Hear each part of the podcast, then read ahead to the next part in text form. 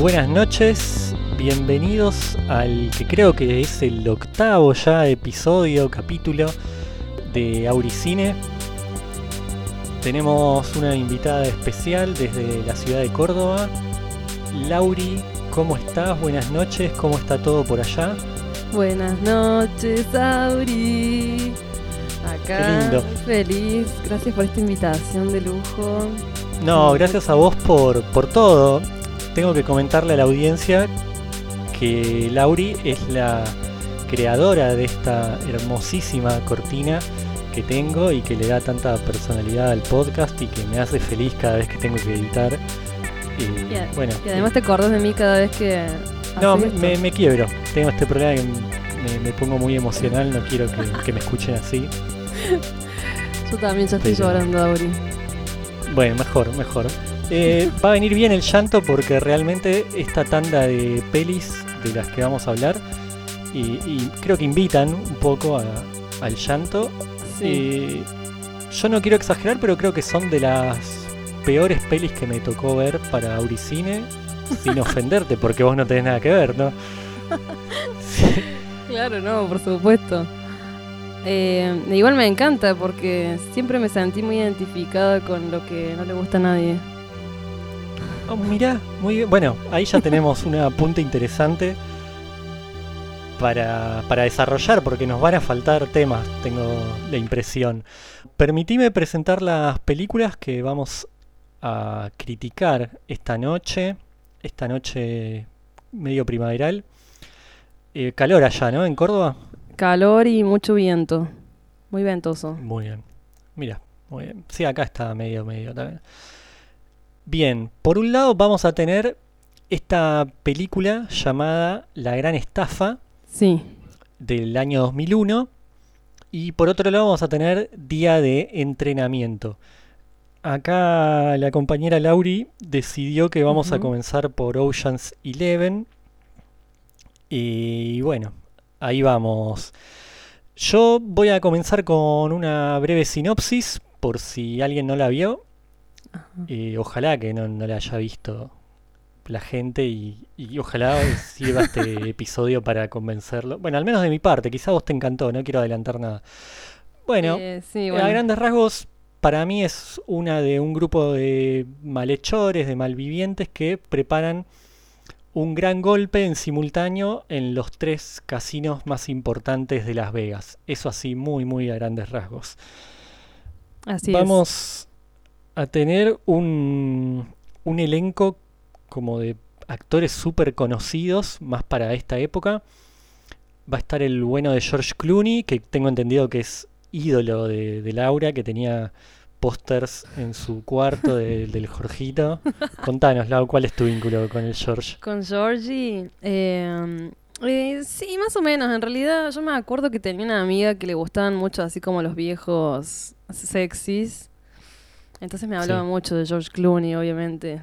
Y de mm, Gabriel Corrado, me acuerdo. Mirá, muy buena comparación, ¿no? Si, si George nos está escuchando, se debe estar sintiendo muy honrado.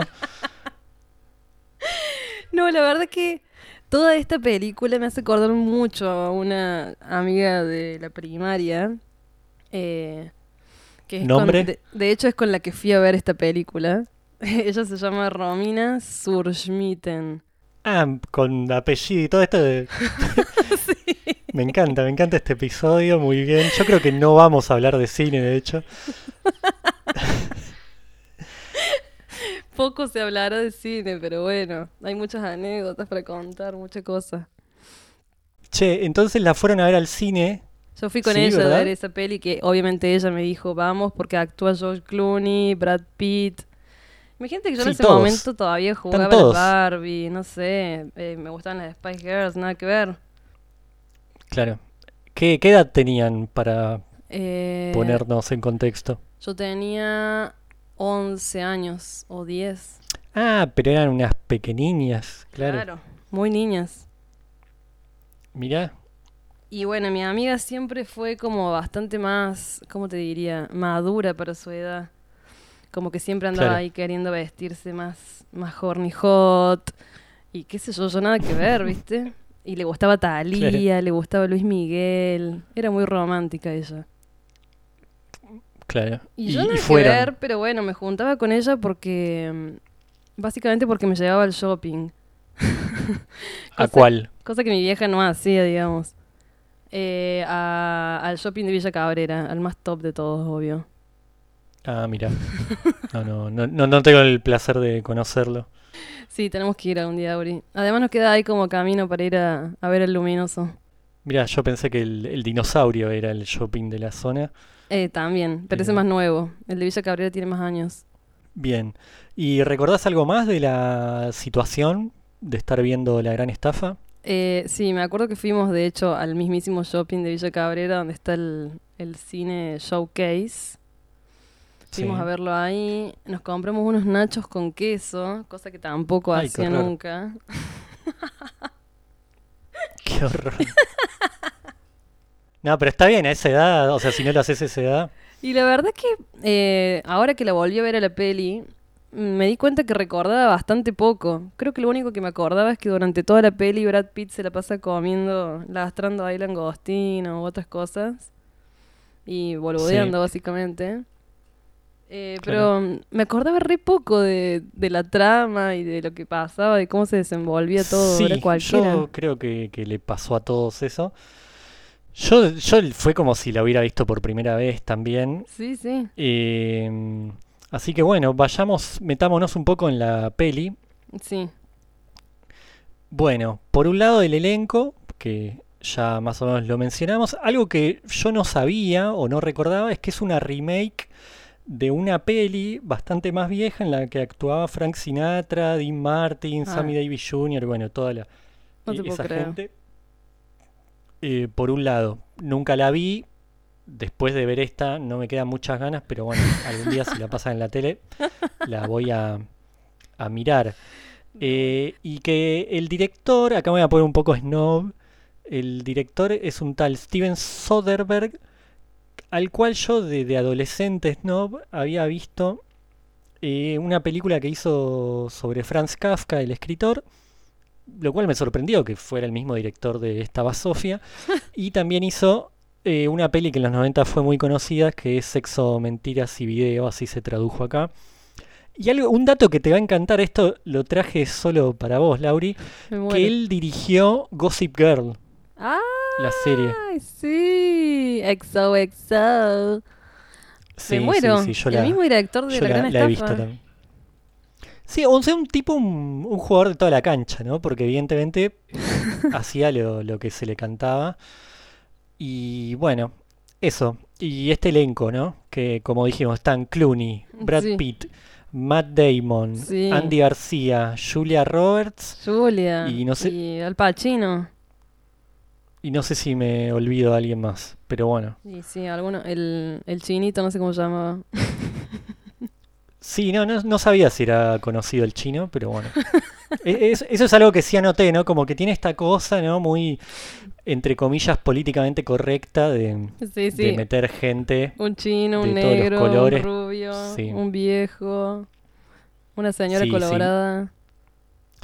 Muy lindo. Pero bueno, la cuestión va a ser esa, que vamos a tener por un lado, si, ah, si no entendí mal, eh, pude haber entendido muy mal todo porque me, me llevó noches verla. sí, a mí también. Así que pude haber entendido cualquier cosa. Sí, sí. Si estamos de acuerdo, tenemos por un lado a George Clooney saliendo de prisión. De hecho, la primera escena va a estar él, que le están haciendo como una especie de interrogatorio en la audiencia pre-liberación. Él estuvo preso Sí. unos años. Y ya arranca, para mi gusto, muy mal. Él justifica que comete los ilícitos porque su esposa lo había engañado. O sea, de- Sí, para que sí. se den una idea de la calidad de los diálogos de la película. No, sí, tremendo. Arranca con eso. Y bueno, él sale y se va a encontrar con Brad Pitt, que creería que era como su socio en, eh, de Lampa. Y ahí van a empezar a pergeñar este golpe a estos casinos. No, pero no empieza que, que él sale de la cárcel solo ahí, se va a buscarlo a Brad Pitt que le está enseñando a jugar al póker a unos pibes. Sí, sí, sí. Lo que pasa es que, bueno, yo estoy empezando a, a redondear. Ah, bien. No. No, No- no no tanto tanto contar detalle. toda la peli, porque aparte es un plomo, pero... Te encantó Un poco la la peli, idea. boludo. No, para mí, si, si a vos te encantó, estás en todo tu derecho igual, ¿eh? Yo la pasé muy mal, creo que es de las peores pelis que, que tuve que padecer Sí, en fue el fuerte. podcast. La que más me costó, seguro. Sí, sí, a mí también me costó muchos días verla. Y sobre todo por expectativas, ¿eh? Yo esperaba una peli re dinámica, entretenida. Dije, uy, qué bueno, un- al fin una peli así con un poco de acción, salgo de, de lo otro. Y no, le- fue un plomazo. Pero bueno, ya. Sí, a mí, bueno, de hecho me acuerdo tanto de detalle del principio porque lo vi como 8000 veces, boludo. Exactamente.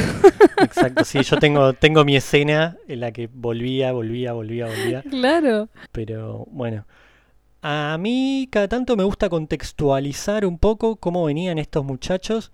Ajá. eh, y aparte me viene bien para vender un poco el podcast, porque George Clooney venía de hacer una peli que se llama ¿Dónde estás hermano? que eh, Auricine la vio en Ajá. persona en su momento, todavía queda grabar ese episodio, y venía de poner la voz de médico en la película de South Park, no sé si la viste. Ay, no, gracias a Dios, no. Es muy buena. Hay una peli de South Park ahí del 99 que yo la vi en VHS, una Ajá. copia que me había hecho un compañero del colegio. Es muy buena, la recomiendo abiertamente. O era muy buena, hace 20 años que no la veo, pero bueno. Claro, ese es un detalle, ¿no? Y Brad Pitt venía de hacer dos pelis icónicas en su carrera, como eran El Club de la Pelea y Snatch. Bueno, sí. Esas, las, esas las Brad viste, Pitt estaba en su momentum. Claro, no, para poner en órbita que los dos venían en un buen momento y que probablemente a partir de ahí empezaron a, a robar un poco con su con su carisma, con lo que fuere. Con su carita. Igual los quere- va, yo, yo los quiero a los dos, no sé vos, pero Yo también los quiero un poco los dos. me, me parece muy bien. Al que no quiero mucho es a Matt Damon, me parece como re pedorro. Es re increíble para mí, ¿eh? Sí, De hecho, para mí lo ponen ahí para eso, para equilibrar, para cortar un poco tanto carisma. Como bueno. Matt. Es malísimo. Re aburrido Tienen que todo poner que un blanco así, nabo. Sí, eso, un blanco nabo. Ah, un dato, otro dato curioso, porque esto va a estar lleno de datos curiosos para no hablar de la peli, que en el 2002 el bueno de George Clooney va a dirigir una película que se llama Confesiones de una mente pel- peligrosa Sí, y ahí va a meter a todos los actores conocidos de acá excepto Andy García. Están todos, Brad Pitt, eh, él mismo, Julia Roberts, Lo Matt Damon, mete a todos. Se ve que hubo buena química, ¿no? claro, sí. La pegaron. Bueno, la, yo me la acuerdo pasaron lindo, porque momento- hace la peli ahí al toque y los mete a todos. En su momento yo me acuerdo que era bastante eh, conocida la peli, todo el mundo la quería ir a ver y estaban todos hablando de la peli. O sea, Sí, yo creo que debe haber sido medio peli de culto. De hecho, yo creo que la gente todavía la quiere. A mí me pasó eso en este podcast con eh, la familia de mi novia, ajá. que, que me parece pésima, eh, en sentidos mucho peores que esta, que es simplemente una peli de acción mala. Bueno, ya. La otra es pésima eh, moralmente, si querés. Y, y son dos películas que crearon sagas como una especie de culto, ¿no? Como que sabes que hay gente que, que las mira una y otra vez y Sí, les encanta. totalmente.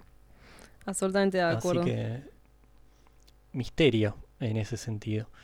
Misterio. Bueno, como dijimos, ellos dos son los líderes de la banda y es una banda así multiétnica en la que van a reclutar a ocho ex colegas así de Lampa y de la mala vida. Y es muy genial porque arrancan con el negro y el negro es ladrón de bancos. Obviamente no iba a ser el, el cerebro de la banda. Y no. Obvio. Después el chino es contorsionista, o sea, es terrible.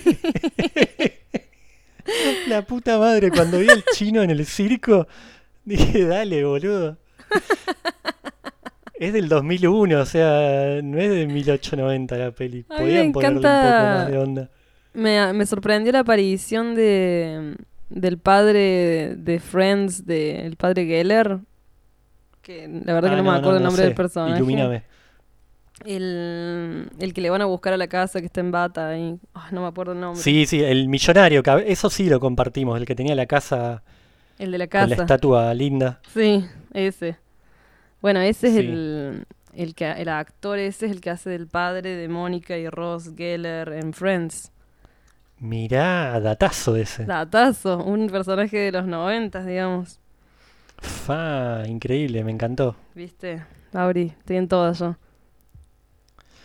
Y hablando del bueno del chino, em, para agarré un ejemplo de lo que es el humor de la película y que me parece que es un humor muy de los 90, que hay una escena en la que el chino empieza a hablarles en chino a todos, que están todos juntos ahí planeando el golpe, y Brad Pitt le contesta serio y muy canchero en inglés, como, claro, el chabón entendía chino. No, sí, un winner absoluto, Brad Pitt. Muy canchero, muy, muy canchero. Debo decir que ya era como bueno. Sí, sí, yo me lo recuerdo con mucha fantasía en ese momento a a Brad Pitt. Cuando fui a ver la peli. Y, y está bien, es la época en la que sí. Y sí. Estaba, le estaba Yo lo veo ahora como la- el año pasado lo vi en la peli de Tarantino y yo quiero ya que sea mi amigo, ir a tomarme unos tragos, un vermut ahí a la barra del Samber. Con el qué sé Brachi yo. Pichi. Sí, hablar de la vida, tranqui. Sí, la verdad que sí, yo también me, me tomaría un vino con Brachi. Pero me parece que en esa época estaba para otras cosas, el bueno de Brad. Y sí, estaba ahí con la Jennifer Aniston a full. Ah, claro, claro. Sí, sí, no, es claro, estaban ahí, ahí al tope los chicos. A tope absoluto.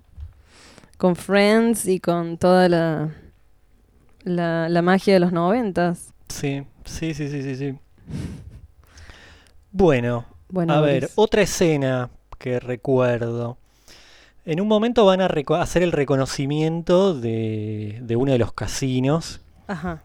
y ahí va a ir el George Clooney, va a ir directo a encontrarse con la Julia Roberts, que en ese momento es la pareja del dueño del casino, que es Andy García. Sí. Y ahí va a haber otra escena que para mí es súper incómoda. Que va Clooney ahí, la prepotea a Julia Roberts, que estaba en, y se ponen a charlar en una mesa, y Julia está como, bueno, andate, plomo, como nadie te invitó. Sí. Y Clooney está ahí como, Metiendo el pecho full. y, y como le empieza a comentar que bueno, que salió de prisión, que estuvo en prisión, que ya salió, que esto, que lo otro. Obviamente provocando y esperando que cayera Andy García, cosa que finalmente pasa. Claro. Y como marcando territorio ahí como diciendo, bueno, estoy vivo, ¿sí? Voy a volver. Vamos a volver. Sí, medio, medio Que perón. en ese sentido quería comentarte vos cómo sentías el papel de Julia Roberts, porque a mí me pareció que es horrible, que es una mujer que está decorado nada más. No, que, sí, que está sí. viendo a ver con quién se va. Todo el tiempo la peli me hace pensar en eso. Eh, porque no hay ni una mujer que tenga un papel más o menos decente. Y el único Sí. papel de mujer importante es el de Julia Roberts y es malísimo. No, Muy, muy malo. muy, por decirlo malo. así, con palabras fuertes, no toca ningún pito ella. No, no, no, definitivamente no. Es una plantita que, que la van llevando de un lado para el otro y ya, pero bueno. Sí, sí, sí. Y ella re sonsa, además, ahí tipo, ay, como enamorada de uno, enamorada del otro, y no sé. Bobísima. Sí, sí. Sí, es como que se va con el que pisa más fuerte, por decirlo de alguna forma. Sí, sí, sí. Una cosa, un disparador que tuve que me acordé viendo la peli que en esa época fui a ver Nueve Reinas, esta peli nacional eh, que actúan Darín y Pauls, creo, que también trata de estafadores, como para poner en contexto esta cuestión de pelis de estafas, que a todos nos gusta el tema y que no siempre salen bien. Sí. Me acordé, nada. Eh, bueno, vos sabés que yo. casualmente yo también hace, ahora durante la cuarentena, empecé a ver eh, La Casa de Papel, que también tiene ahí como cuestiones ahí con, con un atraco y pues que me hizo acordar también a esto. Mucho... Sí, sí, estoy, mu- estoy muy en el tema de los atracos. Me fascina, un tema fascinante. Sí, porque después terminé googleando a ver cuándo había sido la mm, el asalto acá, al- lo que fue acá al Banco Río, Sí, el el Banco famoso. Y fue ya en el 2006, creo, fue como un poco más adelante, entonces ya estaba medio tirado todos los pelos, pero me parecía una linda refe. Hablando de todo un poco, me parece que ya sería un buen momento para empezar a musicalizar este episodio. Lauri, ¿qué trajiste vos? Bueno, mira, eh, yo a raíz de esta peli que es del año 2001, cabe aclarar, porque Sí. no sé si lo dijimos en algún momento. Eh, bueno, estuve ahí haciendo una pequeña lista de canciones del año 2001 y la ¿Cuán primera que- pequeña? eh, tiene ocho temas. Muy bien. Y bueno, la primera canción que se me vino a la mente cuando pensé en el año 2001, que eh, no sé, me acuerdo de estar en primer año del secundario y estar escuchando Sí. este tema en el patio, no sé por qué, eh, del, del colegio. Em, Sí, sí. Y es esta canción que se llama Who Let the Dogs Out. No sé si te acuerdas de esa canción. Un- un tema, No, no, para nada. que- Yo soy un poco más grande, así que tuvimos Bueno, pero tampoco te hagas el viejo. Auri, porque no sos tan grande. No, pero yo a esa altura estaba en el patio de Puan, por ejemplo. así Ay, que, bueno, disculpame. Eh, Con suerte. en el patio de Requiem. Ojalá. No, eso también, afortunadamente. Bueno, Y me trae eh, muchos mejores recuerdos. Pero no, no, no sé, ilumíname de nuevo. esta canción, eh, Who Let the Dogs Out, es una canción de una banda que, de la que la verdad no conozco más nada que eso, que se llama Baja, o sea, B larga A H A Men. Baja Men. No sé, no, no, no tengo registro de esa banda ni qué más hicieron, pero bueno, hicieron ese hit, que la verdad que es una canción también que deja bastante que desear, te diría. Pero bueno, lo traje porque fue así como lo primero que recordé cuando me dijiste 2001, me acordé de esa canción. Me parece perfecto. Yo hoy, por algún extraño motivo que tiene más que ver con la peli que vamos a hablar después, Sí, armé un una especie de especial de trilogía eh, que tiene que ver más con el hip hop y esas cosas, que Muy es algo que jamás escucho, sí. pero me parecía, me parecía bien, no sé por qué. Muy atinado. Así que De hecho, es Sí, justo lo que sí, yo no hice, digamos, como toda la parte de día de entrenamiento, que es más básicamente eso, mucho hip hop, rap. Yo no, no toqué Eh, esa parte. Sí, que quedé en esa, ¿no? Como que conecté mucho con día de entrenamiento y quedé reniga y estuve ahí a lo loco colgándome cadenas, cosas de oro y, y quedé, quedé ahí. Así Sí. que yo voy a ir eh, con un tema que no tiene nada que ver Ajá, de una banda de hip hop que me gusta de verdad, bien. que se llama Cannibal Ox. Y el tema eh, se llama Ox Out the Cage. Ajá. Así que ahí venimos y ya liquidamos la gran estafa y Perfecto, nos metemos con día de entrenamiento. perfecto. One, two, ladies and gentlemen. One, I would take uh. the time to introduce to you uh. a group of very talented cannibals, bloody and violent, and running down your area. People who are bounty or children in a fit of rage. Psycho no, phone home, the boombox national scratch demonstrator attached that to dedicate. This involves all total, all city caught up. Caught up, all city kid, nurture, unable to stand. In a place we live, in demand a saturated, frequency intelligent red lid. To combine red, accept You wanna pop shit and get popped in the top lip? I shoot the five, and on a good day I bite bullets. We use bear traps to catch weasels, metal mouth diesel, and the bite lethal. We in the catacomb, nappy headed, never used a comb, and built with the forces that blew away Dorothy's home.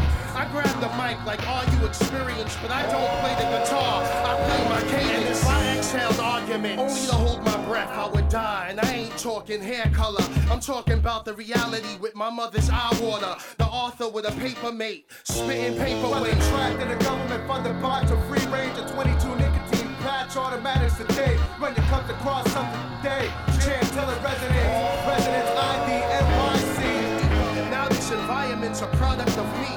Fashion sloppy, identity copy with a rhyme scheme so ill we change rap to con artists. I'm honest to a fault, and it's my fault I'm not honest. I guess it's the dimension I climb out. Flow like arachnids on water spouts. The circle is never seen and seldomly heard about. They put me in a cage an ice cold bowl of sage. Patrolling the maze with four holes and blades. Spit flow straight off cornrows of braids. Light bones and strike domes with words of spray. Automatic rhino acapel separate your soul from the shell trapped in the belly. Find me spitting these raps on the celly. That's mega. Dropping our salon lecture. Send a message for those starving in the Mecca. Cooking up measures, stressing the pole. Mixed in the vein cold, trying to escape as the pain grows. With the same flows. And for those wanting to oppose, copyright this vision. Leave you leaking on a stretcher. Puffing on the O. Popping with a biscuit, fucking with the O. Plus the X, bust with effects divine, spit with lines that go straight through spines. Witness animals robbing armored trucks and escape with nines. Cause tragedies, crack clavicles, rap classical. Rap 7th Avenue, New York, the city of crime. In the city sublime, wrapped in subliminal thoughts of criminal ways. While critical times got my mind locked in the physical maze. Trapped in another noose, guzzling two caloos. Pop through your bubble goose with rats, crazy high, pissy. Still it's all day flow, Mike Jiggy. Rap that NY City. Trapped in the shitty, we gets busy on Mike Nitty. Stay twizzy, rap Phillies and crack Dutches. Live in the rap function. Flows often, bananas off the nut crunches. Salute profanity with middle finger fuckers. Live for you duckers, suckers. I don't have an MP.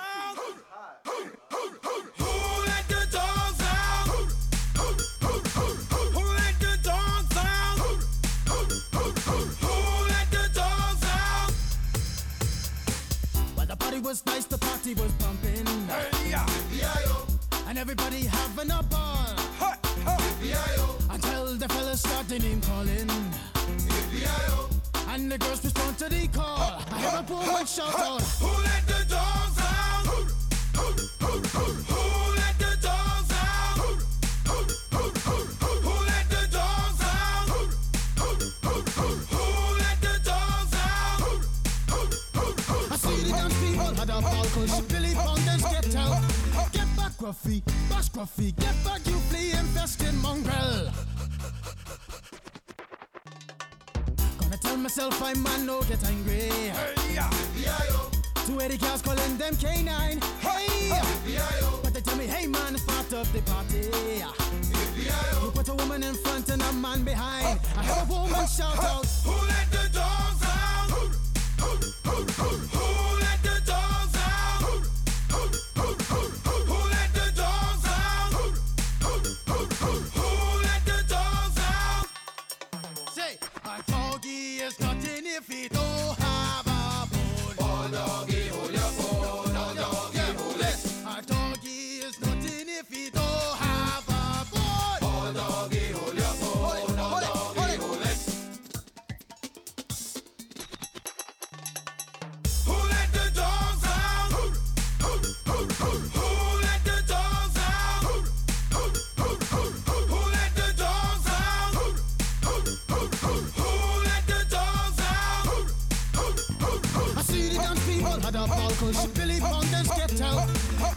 Gruffy, bash Gruffy, get back, you flea infested mongrel.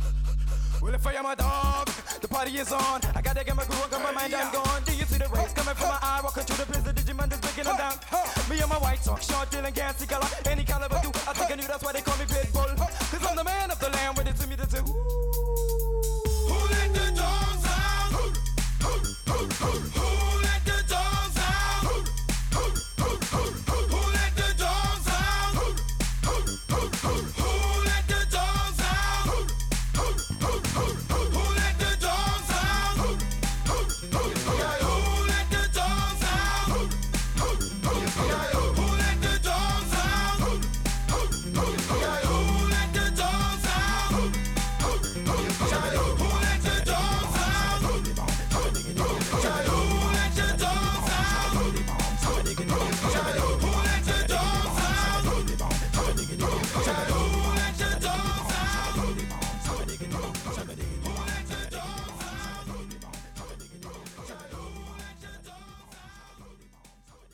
volvemos del bloque musical. Vamos a continuar con La Gran Estafa, que nunca mejor puesto un título para, para una traducción, ¿no? Eh, antes que, que cerremos con esta peli, que creo que va a pasar eh, dentro de muy poco, Sí, quería darte pie a que habláramos de algo muy importante que nos une como Sí, seres sé. de luz y que tiene que ver con el título original de la peli que es Ocean's Eleven y que según los especialistas de Reddit eh, dio origen a que el talentosísimo músico Frank Ocean tomara ese Ocean del apellido de Clooney exacto. para, Para para poner su su nombre artístico, ¿verdad? Exacto. Lo amo. Mira, la verdad que lo único que puedo decir cuando nos decís la palabra Frank Ocean es lo amo muchísimo. Tengo ganas de Her- escucharlo. hermosas, hermosas palabras. Eh, me emociona cada vez que me acuerdo de Frank Ocean. Y bueno, la verdad que es muy raro saber que su nombre salió de ahí. Pero bueno, capaz que Sí, le yo un poco me quería matar, pero esperemos que la original esté buena. Capaz que le gusta la de Clooney, boludo. No lo juzgues. No, no, no. Esperemos que no. No, por algo estaba la aclaración que era la original y no esta, ¿no? Oh, Frankie. Bueno, capaz igual después de que se puso el nombre se dio cuenta que le gustaba también la de la de Clooney. Y yo tengo una pregunta. ¿Cuánto te influyó a vos? Porque no nos olvidemos que estamos frente a una grandísima música del indie eh, cordobés, acá la Laurifier, que no la pueden escuchar en Spotify todavía, pero falta poco, ¿no? Falta poco, falta poco. Tampoco que No, no, pero habla- hablando en serio. ¿cuánto hay de influencia del Franco? del Franco en mis canciones. Sí, o inspiración, ¿no? No digo influencia directa. Toda. Pero influencia directa, así como decirte que tomo cosas de él para poner mis temas. mm, no sé, no tanta. Eh, pasa que él es muy, es muy, es muy grosso, Frankie Ocean. No, no- no le llego ni a los talones con sus producciones. Pero eh, sí me recuerdo de estar escuchando Frank Ocean, esto antes de, de hacer mi proyecto, y darme cuenta Sí. que me gustaban mucho esas influencias medio ochentosas que tiene por ahí él en sus canciones, y que mis canciones Claro. también las tienen, eh, de una manera mucho menos sutil que, la, que lo que hace él. Eh, pero bueno, sí, me ha inspirado mucho Frank Ocean porque lo, recuerdo muchos momentos de estar escuchándolo solamente así con los ojos cerrados, sin nada, y Frank Ocean, así que me ha dado muchísimo. Se lo agradecemos. Y para los oyentes que no lo conocen, que se están sintiendo interesados a través de tu relato, ¿qué disco recomendás para, para comenzar con el Franco? Eh, para comenzar, y depende un poco de la edad del oyente, de la o el oyente. Eh, tal vez si es el, la o el oyente más joven, eh, yo diría que empiece con Blonde. Pero si no, mi disco favorito forever es Channel Orange. Eh, la verdad que Si ese es el que me recomendaste, sí. yo empecé por ahí y me encantó. Sí, sí, sí, totalmente. A partir de ahí me hice re believer yo también, así que... No, sí, es Bien. un discazo, eh, de pe a pa. De Sí, no, no hay disco pa. malo de Frank. No, eso y bueno, y después seguro. también tiene otro que creo que se llama Nostalgia, o la verdad que no me acuerdo el nombre, que también es muy bueno. Eh, no tienen desperdicio casi ninguno de los discos. Recomiendo toda, toda su discografía. Pero si quieren Muy bien. empezar, te diría Channel Orange. Bien, listo. Ahí anotamos, después pongo el link. Anoten. Volvemos a la película, que es lo que también nos, nos, nos tiene acá reunidos. Eh, bueno, podemos hablar un poquito tal vez del desenlace, por ejemplo. Eh, bueno, obviamente van a dar el golpe. Es un sinf- La película a mí me pareció como, y que quizá eso me aburrió un poco, como es un sinfín de, de, de cuestiones así de destrezas que hace cada uno, re misión imposible, ahí para desactivar cuestiones de seguridad, de distraer a este, al otro, para llegar a donde tienen la guita. No sé, a, a mí no, no, me, no me entretuvo, me aburrió bastante todo. Pasa que viste que es como que me parece que también en esa época había toda una cuestión de, de tener muchos personajes, que cada uno tuviera su característica, cosa que toda la gente se sintiera identificada con alguno y bla, bla, bla. bla. Sí. Eh, me parece que esta peli también tiene un poco de eso. ¿Vos con cuál te sentiste identificada de? Es que sí, y por un lado también es una peli que está solamente sostenida en las actuaciones. Y bueno, Como sí, que- claro. Absolutamente. Y sobre todo en, lo- en los, en los mejores actores, ¿no?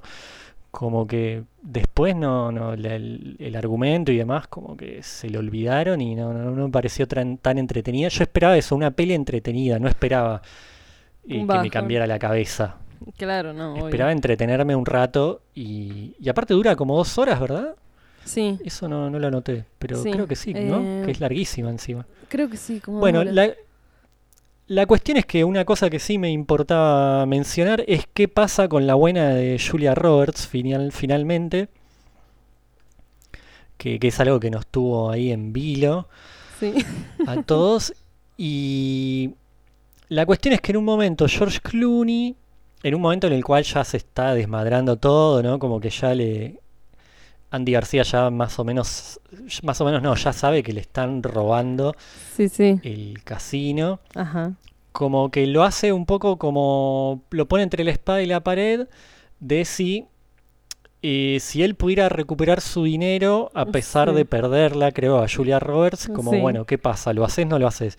Y Andy. García dice, sí, obvio, quiero la guita, que, que- ¿qué me importa? ¿Qué me Bueno, importa esa mina? Tipo, ¿quién es? Faltaba que le dijera. Claro.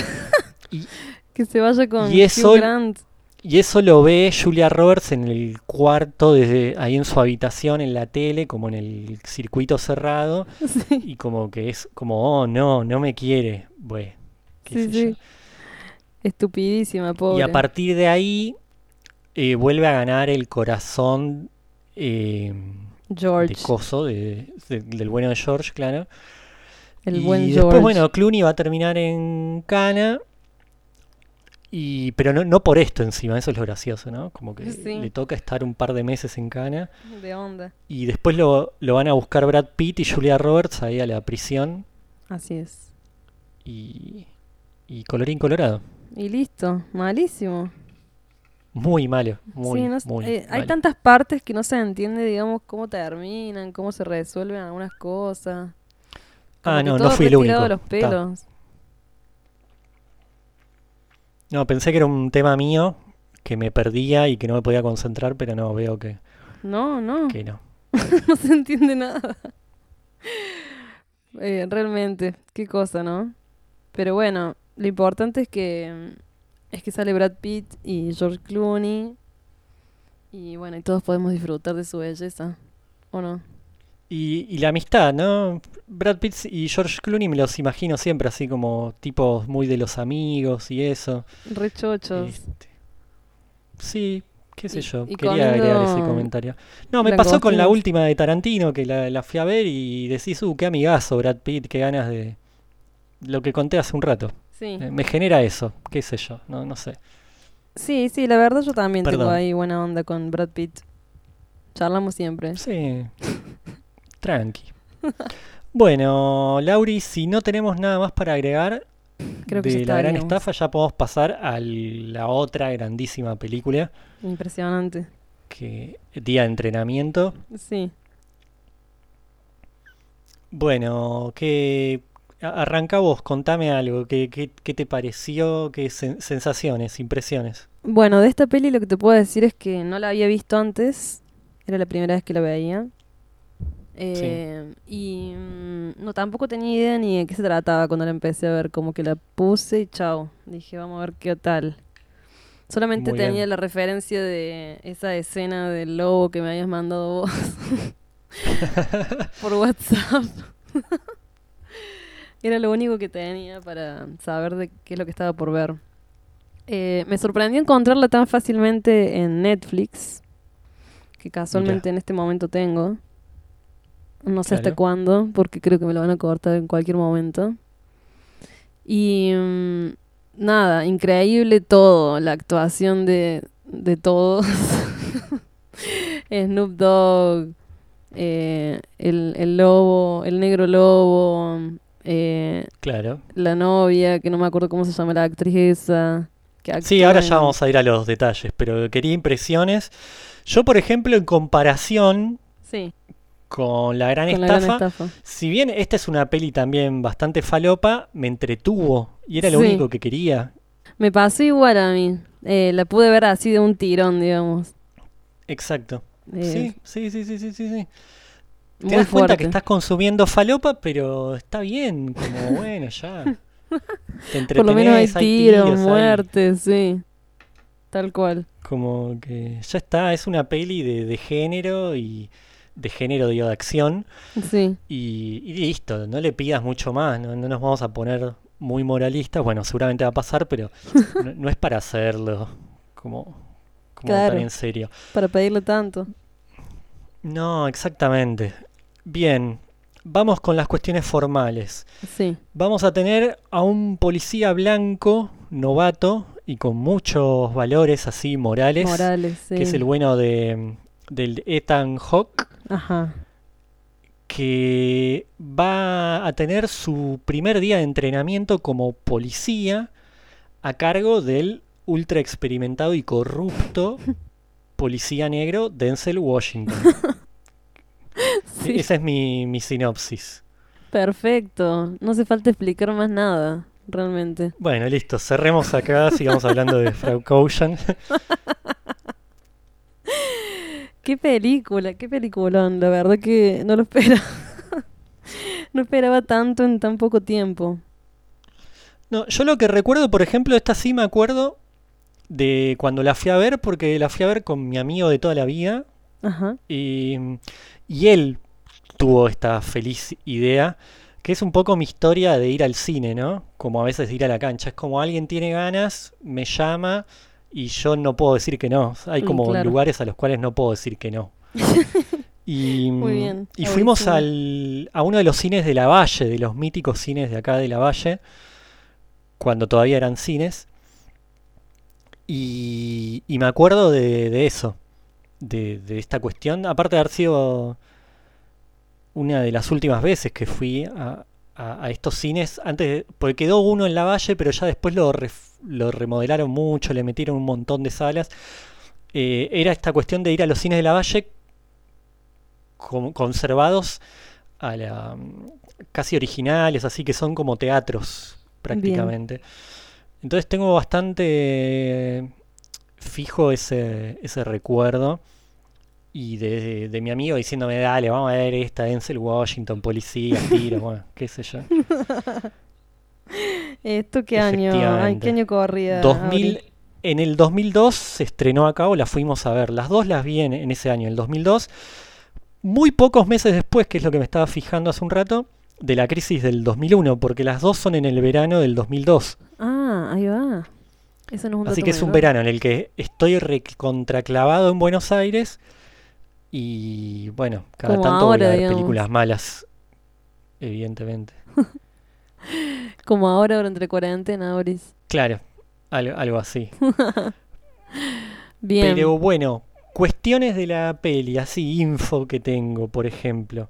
Datos curiosos. Aunque nos parezca mentira, Denzel Washington va a ganar un Oscar al mejor actor gracias a esta película. No, no, qué genialidad, boludo. O sea, aullando y todo, le van a dar un Oscar. Creo que el aullido fue lo que le dio el Oscar, ¿eh? Definitivamente sí. Y, y tengo entendido, así como otra gran Auristat, que es la primera peli dirigida por un negro y que actúa un negro en la cual gana un Oscar. Eh, Ah, voy a decir negro otra vez, ahí está por si no quedó claro. Eh, eso, como que un actor negro, la primera vez que un actor negro gana una peli, gana un Oscar en una peli dirigida por otro coterráneo. bien. ¿Qué sé yo? Bien. Eh, ¿Querés hablar un poco del bueno de Ethan Hawke? Así de ese papel de blanco, con moral, esposa, bebé, Eh, sí, virgen, puro. puedo, puedo hablar de él. La verdad que es con el personaje con el que me sentí más identificada. Claro. si se podría decir. Porque bueno, blanco, con muchos valores morales, em, policía. Nada, muy gracioso eh, que el loco tiene como, eh, no sé, esa forma de ser tan así inocente, siendo que es policía. O sea, ya de por sí su Sí, tal puesto cual. es turbio, digamos. Sí. Claro, tal cual, tal cual, tal cual. Y sí, y haciéndose ahí el, el yo no tengo nada que ver o no sé cómo se hace esto cuando es obvio que lo tiene re sí, claro, sí, sí, loco. sí, es terrible. Y Es todo el tiempo. ¿viste? Es como que todo el tiempo quiere hacerte sentir mal de lo que está pasando y es como, amigo, estabas tranquilo dirigiendo el tránsito y te metiste en esta. Y bueno, ya, loco. ¿qué esperabas? Anda a poner multa de nuevo. Pero Sí, bueno, aparte él- cae ahí eh, que este departamento es como narcóticos, como lo, lo más pesado de lo pesado. Claro, sí, sí, narcóticos es que lo, lo llevan, ¿no? El departamento. Sí, pero bueno, hay escenas, yo tengo más o menos enumerado todo lo que hacen, porque todo sucede en un día, son 24 horas, así como en el episodio pasado, y voy a empezar a vincular episodios porque me encanta. En las horas eran 24 horas en la vida de tres mujeres, acá vamos a tener 24 horas en la vida De dos de dos policías, narcos. Turbios. Bueno, es muy genial porque, no sé, al toque, no sé, irán 20 minutos de película. Sí. eh, le, le secuestran un poco de marihuana a, a unos flaquitos ahí que están vendiendo. Sí. Y ya se lo da a fumar ahí en pipa eh, sí. Denzel al bueno de Ethan. Sí, no sé si era marihuana lo que le da, me parece que le da otra droga más fuerte. ¿Sí? Para mí era marihuana como medio en pipa. Pero bueno, después podemos Eh, chequear bien. No, me parece que le dice que es crack o algo así, como una cosa más No, porque crack es lo que le va a vender Snoop Dogg después. Ah, ah, es verdad. Que le Porque hay un poco de todo. Claro, arrancan. piedras. Es que en eso hasta también es muy. Muy, no sé, como muy tonta la peli en- o inocentona que van como todo de menor a mayor. Sí, sí. ¿no? Como que arrancan ahí con, como. Con Ethan ni- cositas nunca había fumado porro, nada, y ahí Denzel le dice, ah, le fumaba cagón. Y al principio. Al principio no quiere Ajá. y lo amenaza con una pistola Sí. ahí Denzel. Ahí nomás. Sí, sí, y, y bueno, el otro tiene que fumar, queda un poco loco y, y ya. ¿Qué sé Sí, yo? sí. Eh, bueno, también con eso me sentí muy identificada. me recordó mis primeros momentos fumando porro. eh, pero bueno, nada que ver, o sea, igual no me habían puesto una pistola en la cabeza. ¿eh? Ay, te iba a decir algo, un dato, ya me olvidé qué era. Bueno, ya lo recordaré en, en breves instantes. Bueno, ya, ya va a aparecer. Ah, ya me acordé. Que es que contanos. la peli La Gran Estafa también sucede como en dos o tres días nomás. No sé si recuerdas bien ese Sí, dato. sí, es verdad. Son es pelis verdad. así como rápidas. Sí, sí, sí, sí, sí, sí. Tenés, tenés mucha razón Sí, sí, ahora que lo mencionas. lo recuerdo. Bueno, volviendo a lo desopilante, eh, si mal no entendí, Sí, Denzel Washington le debe un palo a la mafia rusa porque la noche anterior mató a un ruso que no tenía que matar y tiene 24 horas para juntar la guita. exacto. Sí, sí. Si no lo matan, ¿no? Claro. Estamos- entonces, como que qué mala suerte que justo lo agarró en ese mal día el pobre de Denzel también, ¿no? En el peor día de su vida lo cachó justo Sí. para el entrenamiento. Entonces, bueno, Denzel va a estar loco juntando guita, droga, lo que fuere, para llegar a, a juntar la guita. Ajá. Y el otro va a estar ahí, no entendiendo nada nunca. Aprendiendo cómo ser un, un buen policía corrupto. Sí, que igual en un momento se va a poder lucir el bueno de Ethan, Por que suerte. van a estar en el auto y va a ver en un callejón, típica escena, en un callejón dos muchachos intentando violar a una colegiala, todos negros obviamente, porque eso queda muy claro en la peli, que, que todo lo malo pasa con los negros. claro. Y ahí se va a bajar, ahí con el auto en movimiento, y aparte re loco porque estaba muy drogado ya. y aparte, Claro, porque además de, de estar fumando, después le va a meter cerveza, creo que va a empezar a mezclar todo. Sí. Toman whisky en lo de un veterano, después que van a visitar, o sea, ya está... Y Re quizá era el mediodía estaba. recién. Sí, sí, sí, sí, sí, esa gente no comía además. Y la cuestión es que se va a bajar ahí Ethan, eh, va a justiciar ahí a los dos malhechores, El loco Ethan. le va a dar, sí, le va a dar una lección de vida a la muchachita y, Y no sabemos por qué después en la calle va a encontrar como el DNI de la chica y se lo va a quedar. Sí. Y esto, lo menciono porque va a ser importante, después le va a salvar la vida. Importantísimo. Cuestión. En un momento están en el auto después que, que Ethan le salvó la vida a la chica. Sí. Y ahí Denzel empieza con toda una cuestión así muy de, de códigos, ¿viste? Como de... Y empieza con toda una cuestión de que tenían que ser lobos y esto y lo otro. Y, y en un momento el chabón se pone a aullar, eso lo voy a subir a WordPress, obviamente, porque vale oro. Que igual medio mundo lo ha de haber visto, para nosotros es novedoso porque no lo habíamos visto, pero digo, debe, debe haber memes, GIF, sí, de por todo. ¿viste? supuesto.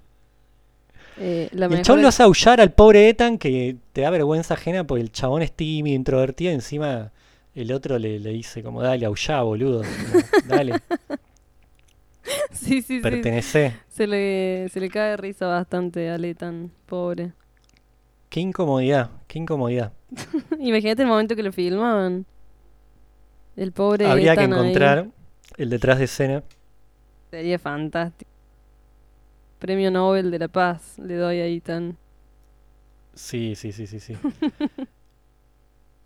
Eh, Antes de... No, yo quería comentar que antes de volver a meterle un poco de música al episodio, quería destacar o, o mencionar la cuestión musical de la peli.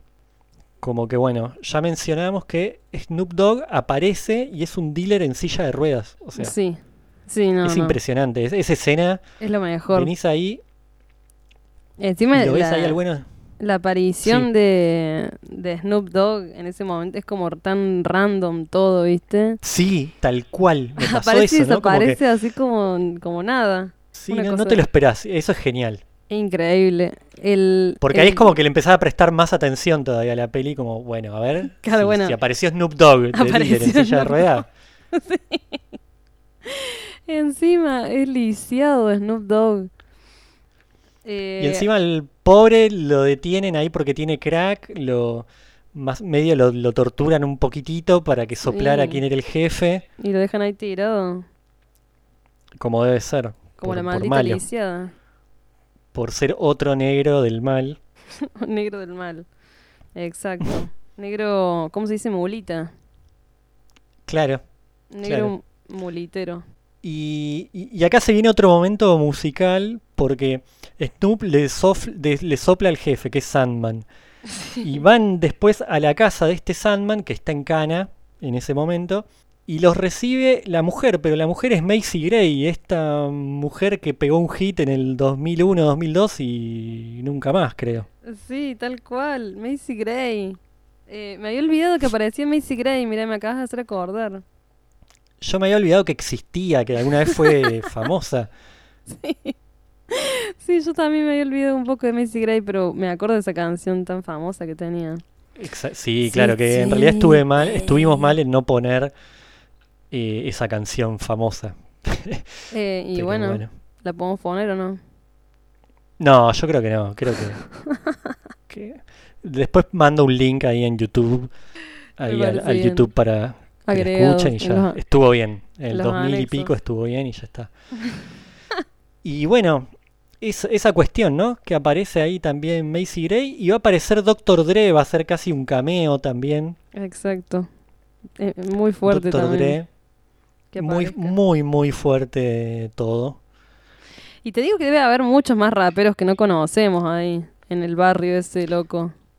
Sí, debe haber de todo. En el barrio sí, de- sí, sí, debe haber de realmente de todo. Son esas cosas que, bueno, uno al no ser yankee Claro, ubica Y no ser rapero, ni negro. tal cual. Exactamente. Así que, bueno, vamos a ponerle un poco de, de música picante Bien. Yo voy a ir con un tema que justamente, eh, como me gusta meter la consigna, eh, es canta Dr. Dre con Snoop Dogg, Muy bien. así que los tenemos a los dos por el mismo precio. ¿Para qué más? Y exactamente, la canción se llama Still D.R.E., o sea, todavía Dre, ¿no? Claro, pero con siglas que siempre queda mucho más canchera. Ah, qué cancheros. Bueno, me parece muy bien. ¿Y tú, Laurita? Y bueno, yo, a ver, para musicalizar esta peli. em, bueno, yo voy a seguir con la consigna de la época. Porque la verdad que no fui por el género, sino por la época y por lo que yo escuchaba en esa época que me recuerda ese momento. Está muy bien. Y voy a sugerir una canción que se llama eh, Love Don't Cost a Thing de Jennifer López. Ah, excelente. Eh, sí, sí, sí. No, no había sonado Jennifer todavía. Bien, me parece bien entonces poner ahí una mujer del pop más. ¿Sabes qué? Creo que voy a cambiar de canción, pero también otra de Dr. Dre con Snoop Dogg, eh, que se llama The Wash. Ellos ese mismo año actúan, son protagonistas en una película que esa sí la quiero ver y la recomiendo. No la vi, pero ya sé que es mejor sin haberla visto.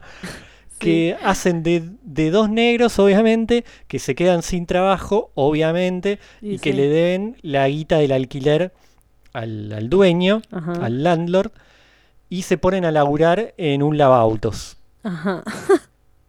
Ya con eso me parece más interesante que Suficiente. todo lo que estuvimos. Sí. Y es comedia, así que eh, la recomiendo. No Sí, de sí. nuevo, no la vi, pero ya la recontra recomiendo, es excelente. Medio de Y la onda actúan de, estos dos muchachos. de bañeros. O sea. o sea, ¿quién no quiere ver de protagonistas de una comedia a Dr. Dre y a Snoop Dogg? Claro, y lavando autos encima. Todo. ¿Para qué Todo en una sola película. Así que ah, meto ese cambiecito y vamos con The Wash de Dale. los muchachos. Perfecto.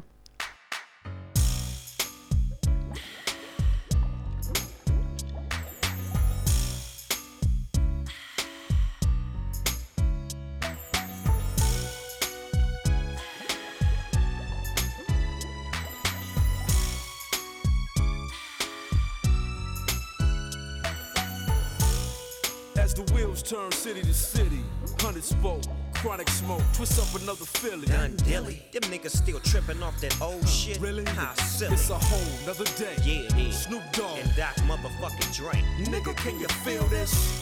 It's the D.O. devil. You don't run up, you won't see no trouble. If you caught up in these fucking streets, Who you gon' call when them niggas getting ready to play us? yeah, and if that shit's getting ugly, Who you gon' call when them niggas come to get in your ass? I came to get in that ass. Big ditto, push the big hit on. You hopping and popping, how about you hop up off my biddles? Got dirt on my pedals, I broke a few littles. It really don't matter, cause I'm only here to spit on and get on and shit on niggas. Do it to them, D.O. double right on, nigga. I'm sagging it, bagging it, slang them dubs. You motherfuckers think the wash is all soap and suds. What's up, cuz? If you're trying to get a dub sack page, man, the whole say D-Lo, you so crazy. Poppin' that shit don't phase, man. I need my chips and the dip is like gravy. Now back to the lecture at hand. Perfection is expected and I'm feeling that demand. Los Angeles, broad day gunning. That ain't no earthquake, it's just Dre coming. If this shit ain't played, the party ain't bumping. If I don't show up, the hoes ain't fucking. Real talk. Cali sunshine, come visit. Just don't stop at stop signs with bullet holes in it. All Star League, riding benches. Handles my business. Fuck fake niggas. I sell game, a quarter million a track. Snooping a good doc, back with a brand new sack. Shit's wrong, money gone, I blast. Out of town, out of bounds, no pass. Running up, talking shit, get smashed. Shoot first, ask questions last. Falling back on that ass. Hit the switch and let the ass just drag. 2001, 2002 tags. My nigga, what you holding? Step out with the Stacy's in the Snoop Dogg clothing. Rolling with the braids in my hair. Crimped out, way pimped out. Oh yeah. You got to pay the cost to be the boss. After all that dirt, I got to get my shit washed. The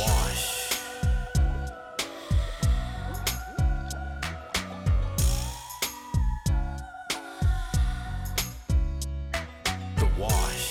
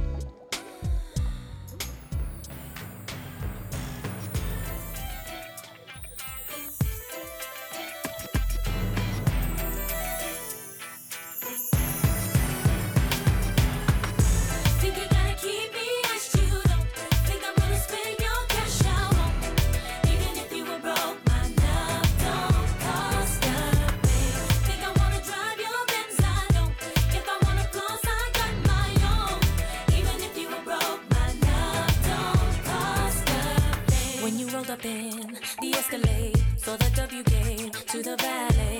Knew that it was game when you looked at me. Pulling up your sleeve so I could see the roly blade. So you later in the corner booth. Raising up a toast so I would notice you.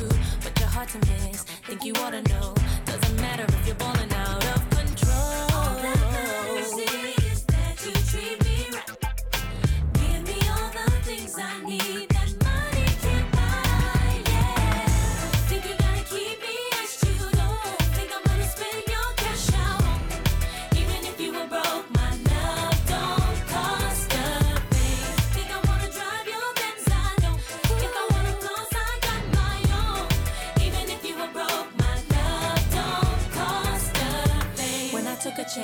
Thought you'd understand. Baby, credit cards are in romance. Still you're tryna buy what's already yours. What I need from you is not available in stores. Seen a side of you that I really feel. Doing way too much, never keep it real. If it doesn't change, gotta hit the road. Now I'm leaving with my keys,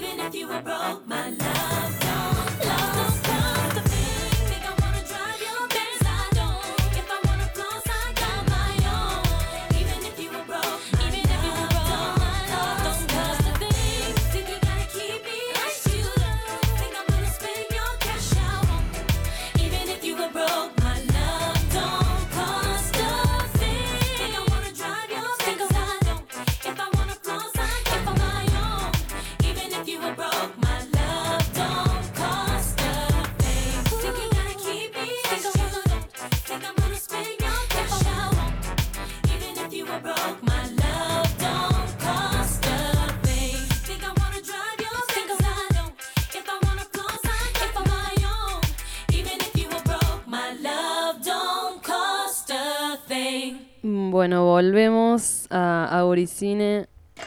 Eh, como veníamos hablando de día de entrenamiento, voy a hacer mención a claramente la mejor escena de la película. Después A de la ver, de los, de los gritos del lobo, ¿no? Sí, claro. Eh, obviamente. Por algo ganó un Oscar, o sea, dale. que obviamente la mejor, porque me dejó muy impactada el, el momento del tiroteo final. Eh, Sí. es tan sobreactuado que me, que me hizo llorar. me encantó. La verdad que fue impactante. Muy... Además tiene, es un final muy largo, ¿no? A mí se me hizo interminable Sí, el el final, como no terminaba nunca. Mal, boludo. Yo decía cuando ya cuando muere dije, uy, por favor, qué suerte que se terminó esto. Eh, Sí, yo estaba medio chequeando que realmente se hubiera muerto. Sí. que no le apareciera una antena y saliera como Robocop más o menos.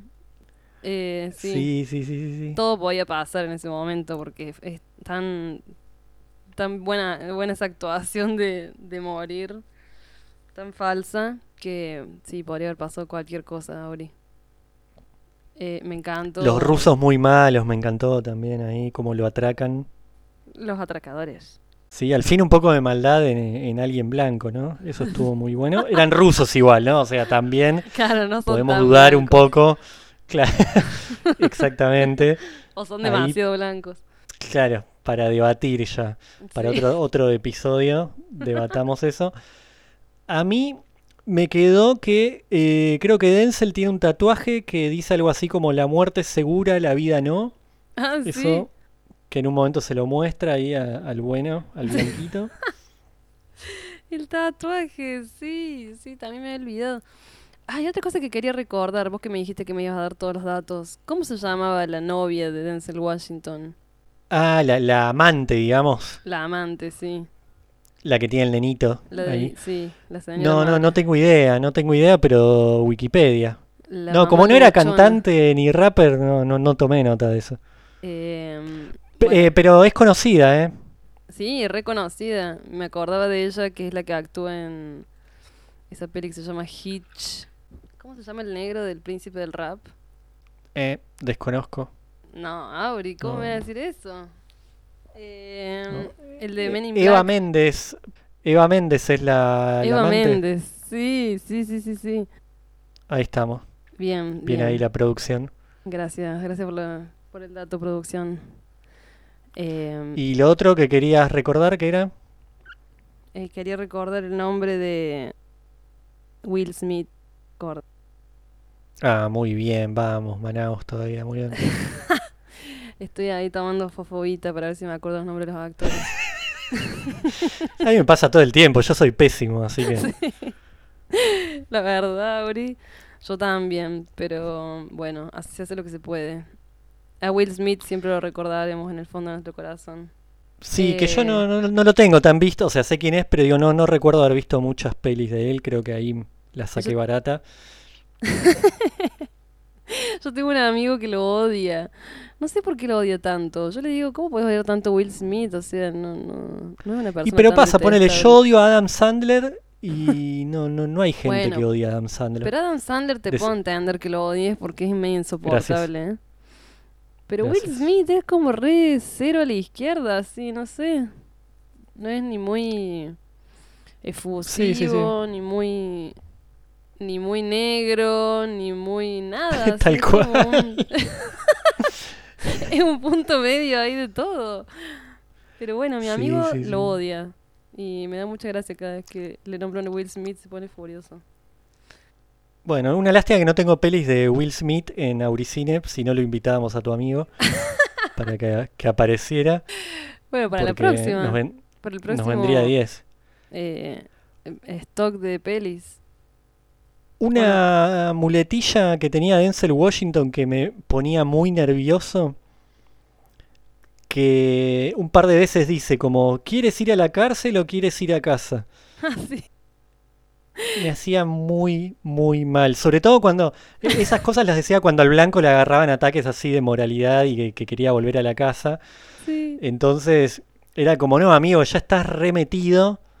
Ya Entonces elegí o la cárcel o la casa. Y se ponía ahí en, en negro violento y bueno.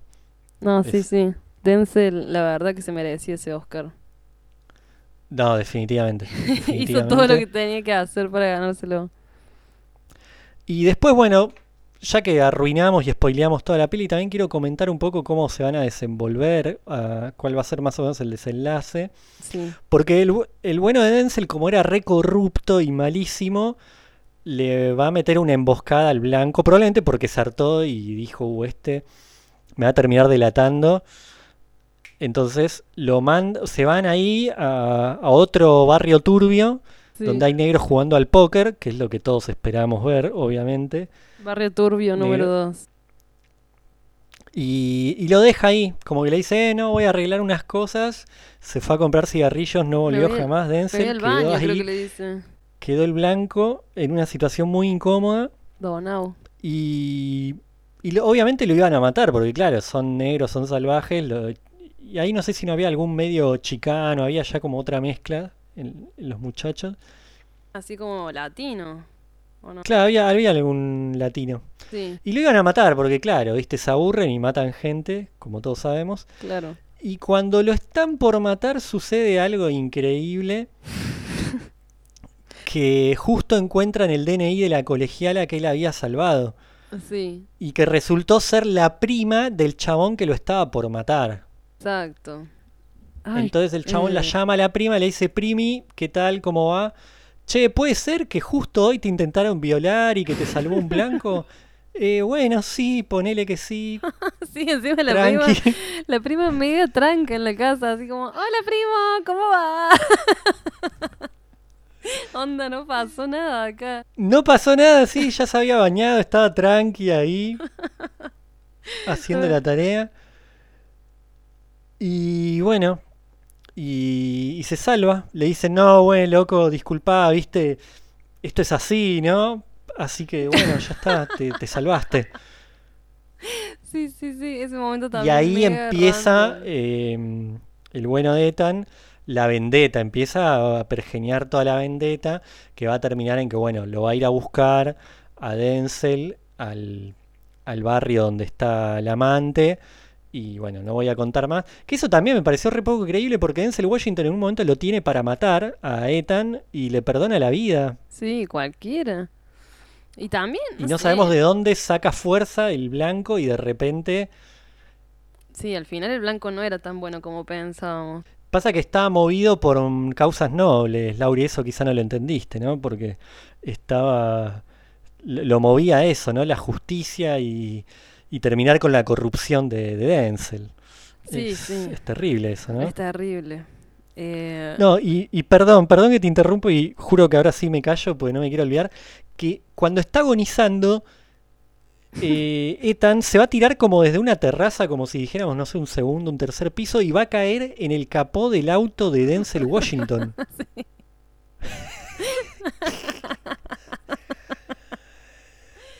Es una genialidad todo, boludo. Es muy, muy increíble. O sea, todo súper tirado los pelos. También el hecho de que lo hayan dejado pasar al, a Ethan a- al barrio de los negros, ese que no podía entrar ni Dios, según Denzel Washington. Es, Es que sí, pasaba eso, ¿viste? Estaban los negros y él y Ethan ahí pasaba como pasarela, ¿viste? Como, bueno, te perdonamos la vida, pues hay un negro adelante tuyo, ¿eh? Sí, como si nada. Cualca, Cualca. cualca. Sí, sí. En ese sentido es muy parecida a la gran estafa, viste, de como cosas así tiradísimas de los pelos y como mega sin sentido y sin nada, sí. Que salen de la nada. Sí, sí, definitivamente. Y, pero bueno, yo vuelvo a rescatar esto, a pesar de que la descuartizamos un poco la peli, eh, vuelvo a, a decir que, que me parece que es una peli de- de- de- del género, ¿no? Como de género acción, bueno, te entretiene, tenés tiros, tenés violencia, no te preguntes por qué pasan las cosas, no te preguntes mucho y, y pasa. Claro, claro. Tal cual. Mi peli ideal. Y para ya casi ir cerrando, Sí. ¿cómo sentiste el rol de la mujer en esta película? No, bueno, igual de nefasto que el anterior. o sea, Me río, pero, pero sí. sí. O sea, absolutamente ausente y eh, bueno, eso, cumpliendo un rol súper pedorro ahí como de madre o de una mina que está ahí Sí, la- la como que dependiendo banca. del chabón y Sí, sí, sí, sí. sí. malísimo, malísimo. Súper secundario, ningún tipo de diálogo interesante, nada. No, no, tal cual, cero. Cero. Están dibujadísimas. Sí. Y ni siquiera en el barrio, así como que hay mucha mujer, ¿viste? Es como todo bien choto. Bien masculino. bien. Bueno, si te parece, me Yo tengo- gustaría que esas fueran tus últimas palabras. Ah, bueno. Yo te quería hacer una pregunta. ¿Todo bien choto? Ah, no, no, no, dale, que siga, que siga, que siga. Tengo una pregunta. ¿Cómo... Dime, dime, dime. ¿En qué se basó la selección de esta, estas sagas? Que no tengo muchas pelis de, de estos géneros así de acción, no tengo muchas. De... ¿Por qué tenía que haber Es todo drama. Si vos ves el Excel, Sí. bueno, ustedes no lo pueden ver, pero les tiro. Por ejemplo, hay un dramón así de la época franquista de España. Después tenemos una comedia, lo cual es medio un accidente, que es la de George Clooney, que mencioné hace un rato. Sí. Después hay un drama italiano sobre una nodriza, sobre una nodriza, peli de época de una nodriza. Otra sobre Goya, el pintor. Ajá. Eh, después las de animación ya están alquiladas por una amiga que es muy grosa. Le mandamos un beso a Nicole, que no está escuchando seguro. Y, Gracias, mm, Nicole. Y después Nicole hay otras pelis que nadie, que nadie quiere y son dramas. Hay mucho drama. ¿Y pero por qué tiene que Entonces- ser acción y no, no sé, qué sé yo, otra cosa? ¿Para vos? No, para tu selección, digamos. No, porque voy matando, intento seguir más o menos un orden cronológico para que no queden, no me queden muertos después. Ah, bien, bien, bien, bien. Porque No, la idea es como ir siguiendo un orden cronológico y hay que ver lo que todo, hay que ver todo, hay que bancársela. Bien, porque te pregunto porque mucha gente me preguntó, onda, chi, ¿por qué esas pelis? Onda, ¿qué selección más extraña? Eh, No, es que igual, en medio Esa es la de- idea, el- porque el si yo hiciera un podcast de Sí. lo que consumo de cine hoy en día, y sería re aburrido, hay como 20, sería hasta bastante snob, y lo haría yo solo con dos amigos, quizás, Claro. no era la idea. Claro, claro, está muy bien. Te abriste al público, Ent- digamos, a tus oyentes. No, pero mismo yo al principio, ni siquiera yo creía en que podía ser interesante volver a ver poner estas pelis. Yo hasta eso lo, me acuerdo que lo hablé con uno de mis amigos al principio, con el que hice el primer episodio. Y él me dijo, no, boludo, hay que ver todo. No, no podés así leer una reseña y decir, güey, pasaba esto. No, no, me dice, hay que volver a ver todo. Y la verdad que sí, es mucho más divertido, sí. Sí, más enriquecedor. No, y para mí está bueno ponerse uno en ese lugar incómodo, ¿no? De- pues yo a esta altura de la vida no quiero ver Los Ángeles de Charlie, ¿Por qué no? pero...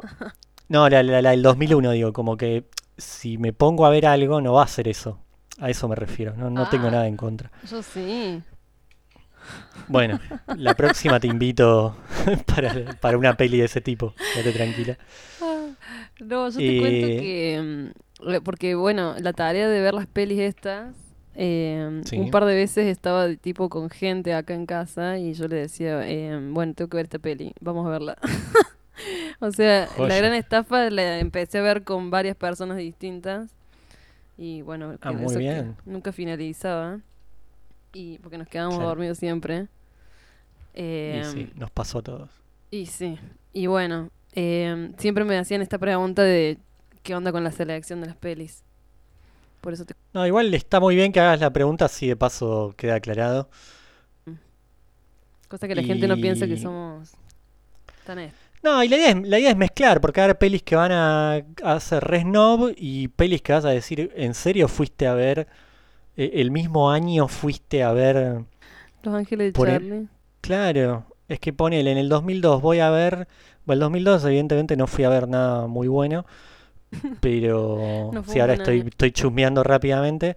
Y fui a ver desde Hable con ella de Almodóvar, que ella quería, amaba Almodóvar, por ejemplo, te podría haber dado esa si fuese mejor amigo. Ajá. Y, y fui a ver una peli argentina que no se consigue, que, que era malísima. Fui a ver Retratos de una obsesión, la de Robin Williams. Ajá. Eh, fui a ver estas dos, las, las de, este episodio. Una mente brillante vi. Me- Y no vi, cada creo. tanto se va a meter alguna de quizá alguna europea, ¿viste? Alguna un poco más pretenciosa. Y bueno, ya, es el aprendizaje de uno también. Claro, sí. Quizá eso me parecía lo más interesante. Me encanta. Estás entregado al arte, digamos. Ponele. Eh, ese es otro, otro gran cierre. Estás tirando muy buenos cierres. El mejor cierre creo que es el ponele. Gran cierre. bueno, Auri, eh, me encantó. Me encantó participar de este podcast. Ha sido un placer. Eh, después te Bueno, mando la quedás contratada. Está más que claro eso. Ah, sí, sí, sí. Eh, después te paso la lista de las canciones que hice que quedaron afuera para que veas mi dedicación y mi entusiasmo. Y para No que escuches la obstante, lista Ahora nos, nos despedimos con, con la última tanda. con un track. Yo voy a ir. Sí, yo voy a ir con una canción de la banda de sonido de Día de Entrenamiento. Bien. Porque tiene una banda de sonido que por lo que vi encima la pegó en su momento. Como Y si esto fuera poco, ¿no? La pegaron por todos lados y hay mucho hip hop y todo lo demás. claro. Entonces voy a ir con una canción que ni siquiera me gusta, como la película.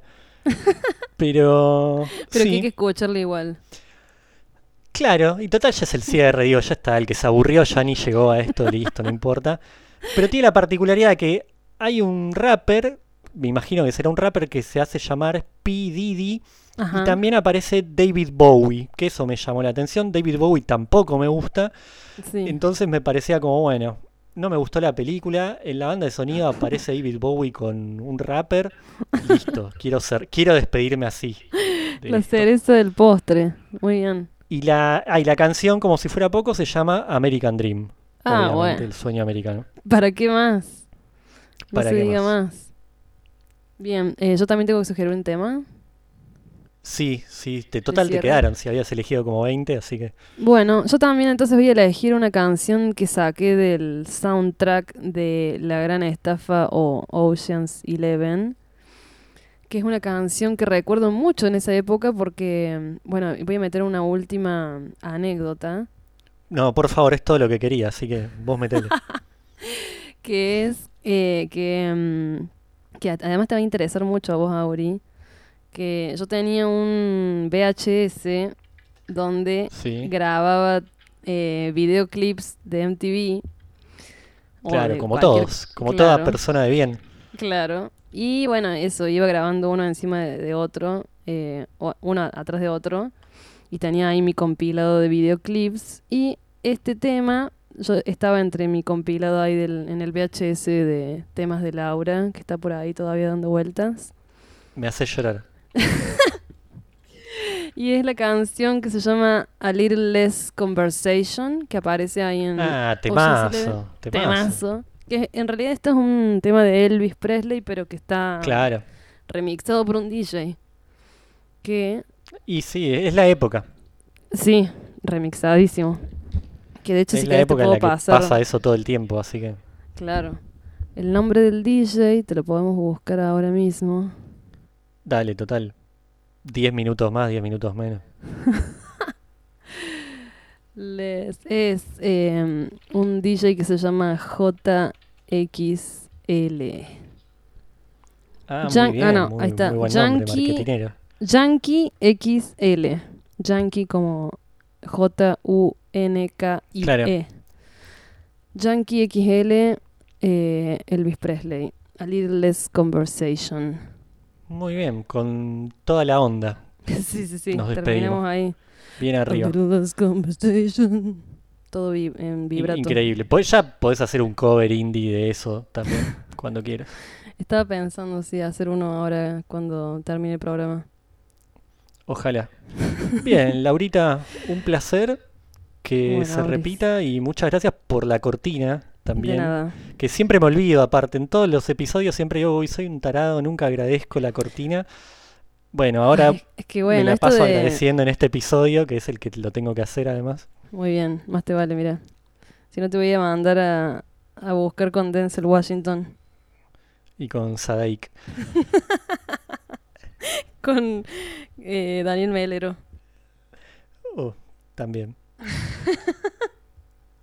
bueno, el, el episodio en el que no nos terminábamos de despedir jamás.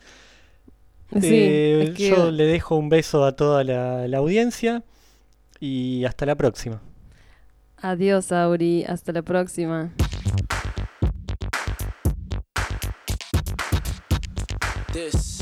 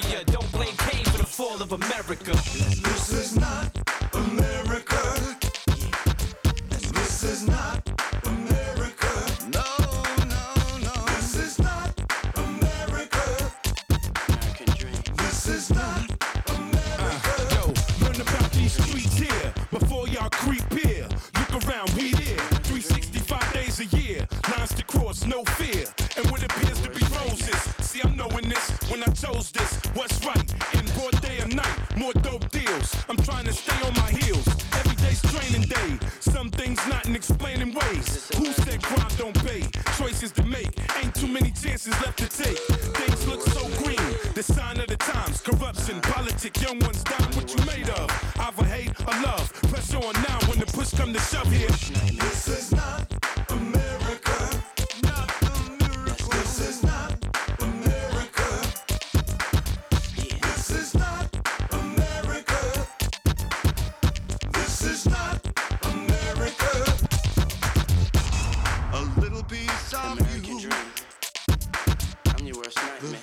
piece in me, a this little piece of you, a little piece in me.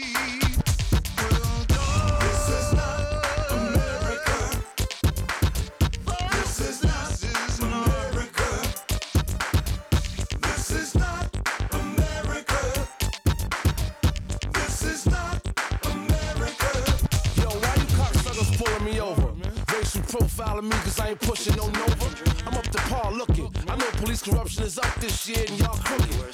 Took my hard white. Had niggas selling the same block pumping the same nights. Arrest me and come to court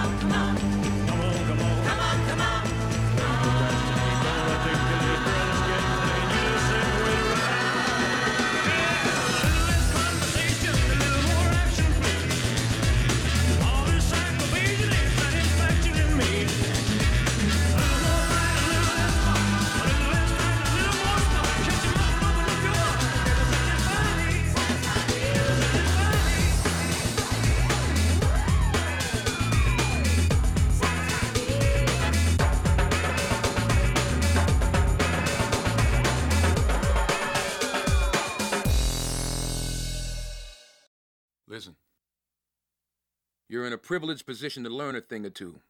Keep your mouth shut and your eyes open.